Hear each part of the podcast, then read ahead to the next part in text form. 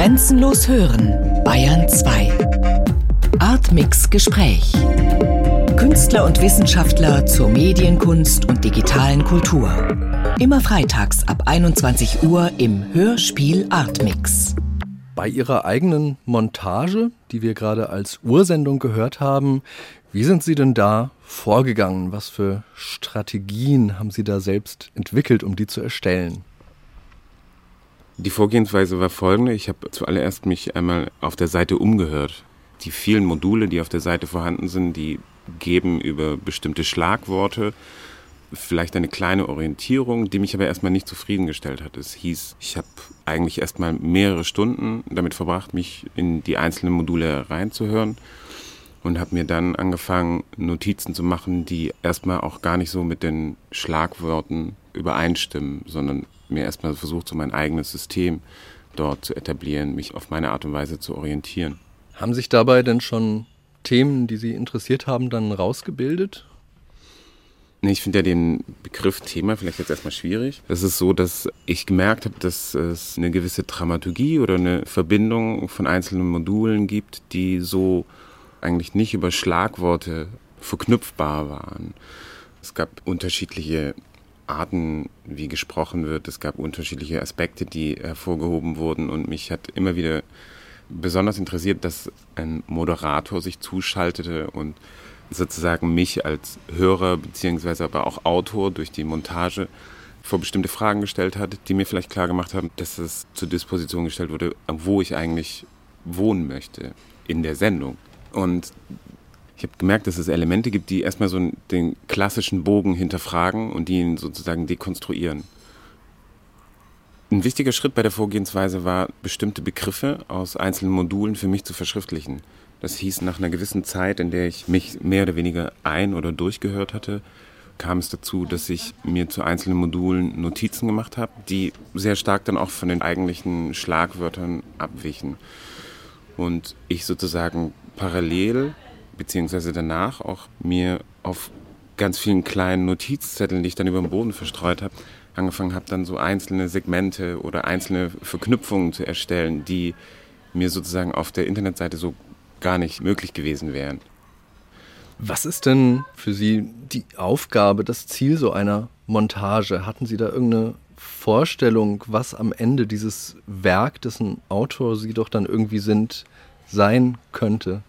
Ich hatte zu Beginn der Montage ein Modul vorangestellt, was vielleicht auch so eine klassische Erzählform in Frage stellt. Darin wird erwähnt, dass ich als Hörer bzw. als Autor, das ist auch nie ganz geklärt, sozusagen Fortsetzung als Anfang gewählt habe. Also das heißt, dieses Stück beginnt eigentlich zu einem Zeitpunkt, wo es eigentlich schon längst begonnen hat. Also es gibt gar keinen Anfang. Somit ist auch die Frage nach einem Ziel erstmal so ein bisschen bleibt fragwürdig. Aber gab es dann am Ende bei Ihnen den Eindruck, fertig zu sein? Eine Art von Zäsur in diesem potenziell endlosen Text, in dieser natürlich potenziell, was die Internetseite betrifft, endlosen Montage? Gab es den Punkt, wo Sie den Eindruck hatten, okay, jetzt ist die Montage fertig? Oh, da bin ich mal ganz direkt und muss ich sagen, so, ich habe echt meine, meine Lieblingsmodule ausgewählt und es würde wahrscheinlich nie fertig werden. Also ich hatte auch direkt nach der Montage, hatte ich sofort eine Idee zu einer anderen Montage. Das ist ja vielleicht das Interessante daran, dass es weder einen Anfang noch ein Ende hat. Somit kann es auch kein Ziel sein, sondern es ist vielmehr eine, eine Beschreibung eines Zustands auch. Die Beschreibung von der Frage nach dem Ort, von der Frage nach Identität, von der Frage nach Sprache. In der Montage tauchen ja auch ich sag jetzt mal, Verknüpfungen auf, die eben auch in ihren eigenen Arbeiten mit der Gruppe Jochen Schmidt eine Rolle spielen. Das sind drei Künstler, zu denen sie gehören. Zum Beispiel Ort, Raum, vielleicht auch Bühne. Also sie haben zum Beispiel selbst, soweit ich weiß, eine Arbeitsagentur oder auch einen Kunstverein aufgesucht und als Material, als Untersuchungsobjekt und gleichzeitig auch als Display verwendet. Dieses Interesse auch wirklich für Ort und in ihrer Montage kann man schon verfolgen, dass oft einfach dieses Motiv des Ortes auftaucht. Spielte das direkt eine Rolle? Es ist schon interessant, dass natürlich in der bildenden Kunst, die ja auch in, in Räumen stattfindet, natürlich ein sehr starker Bezug zum Raum auch hergestellt werden kann und der natürlich ganz andere Bedingungen des Raumes mit reflektiert und der Raum an sich bietet dem Einzelnen natürlich eine gewisse Form von Orientierung. Und was mich an den Modulen interessiert hat, war, dass diese Orientierung auf eine gewisse Art und Weise auch in Frage gestellt wird. Also dass der Raum nicht automatisch sich erklärt, sondern über bestimmte sprachliche Differenzen oder über Blickwinkel unterschiedliche Bedeutungen haben kann. Wir hatten in der Ausstellung im Kunstverein Braunschweig im Jahr 2010 die Kasse, die normalerweise am Eingang des Hauses angebracht ist, die hatten wir in die Mitte des Ausstellungshauses verfrachtet. Vom Eingang weg, der Besucher kam in den Kunstverein und war sich in den ersten fünf Räumen erst einmal selbst überlassen und kam sozusagen in der Mitte nachdem er schon die Hälfte der Ausstellung gesehen hatte, kam er sozusagen in den großen Festsaal des Hauses Salve Hospice und kam dort an den Tresen und konnte sozusagen nach der ersten Hälfte der Ausstellung überlegen, ob er noch den Eintritt zahlt oder nicht. Was natürlich stattfindet beim Betrachter, sobald er den Kunstverein betritt, ist ja eine Verschiebung. Ne? Also er wird sich sozusagen erstmal den Räumen selbst überlassen. Und dadurch, dass er erst in der Mitte im Kunstverein an die Kasse kommt, wenn man vom Film ausgeht, nach der Hälfte des Films kann er sich überlegen, ob er sozusagen den Rest des Films eigentlich anschauen möchte. Was hier stattfindet, ist vielleicht so eine Verschiebung des Betrachterwinkels. Man hat jemandem Zugang gewährt zu etwas und überlässt an der Stelle sozusagen dem Betrachter die Entscheidung, wie es weitergehen soll, weil er kann auch von dort aus natürlich wieder nach Hause gehen.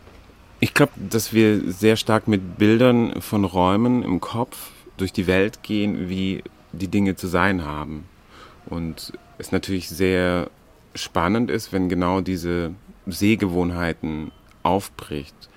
Das findet man auch ganz stark wieder in, in Irans Texten wieder, die sich sozusagen mit, gehen wir auf das Beispiel zum Beispiel ein, mit der Kartografierung, wo es darum geht, wie ist Raum erfahrbar, wenn er eigentlich schon komplett von vorne nach hinten durch kartografiert und auch besetzt ist. Also wenn sozusagen sich uns nichts mehr selbst erklären würde dann würden wir den Raum auch gar nicht mehr erfahren. Hm? Wo es in dem Hörstück darum geht, um diese Leerstellen, dass jede Karte sozusagen Leerstellen braucht, um überhaupt Erfahrung zu ermöglichen. Was ist das denn aber dann für ein Ort, an dem dieser automatische Moderator sich aufhält? Das ist ja eigentlich eben genau kein Ort, oder? Was der automatische Moderator bereitstellt, ist sozusagen eine gewisse Form von nicht klassifizierbarem Ort, wenn er mir begegnet und mir klar macht, dass er im nächsten Moment die Frequenz wechselt. Das heißt, er kann genauso auch wieder entschwinden. Ne? Und dadurch bekommen diese Module oder das Hörstück bekommt den Charakter einer Begegnung, einer gewissen Form von flüchtigen Begegnung, die ich wahrnehmen kann und dabei auch sich genauso danach wieder, sie verabschiedet sich ja nicht. Ne? Sie wechselt womöglich den Sender, weil nicht ausreichend Beiträge gesendet wurden.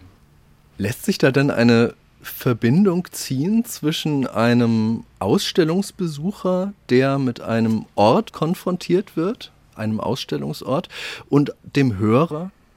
Auf jeden Fall. Der Ausstellungsort ist ja letztendlich kein gewöhnlicher Ort. Dadurch, dass er fern von den klassischen Konventionen ist, sind dort die Möglichkeiten von anderen Gedanken oder anderen Ideen möglich. Und was man bei FM Szenario definitiv erleben kann, ist, dass man auf ein sehr unklassisches, also ein sehr ungewöhnliches Radioformat stößt, was sowohl die Sendung als auch den Hörer und den Autor in Frage stellt und immer wieder man sich selber sozusagen als Rezipient die Frage stellen muss, gehört das zusammen, was ich da jetzt höre?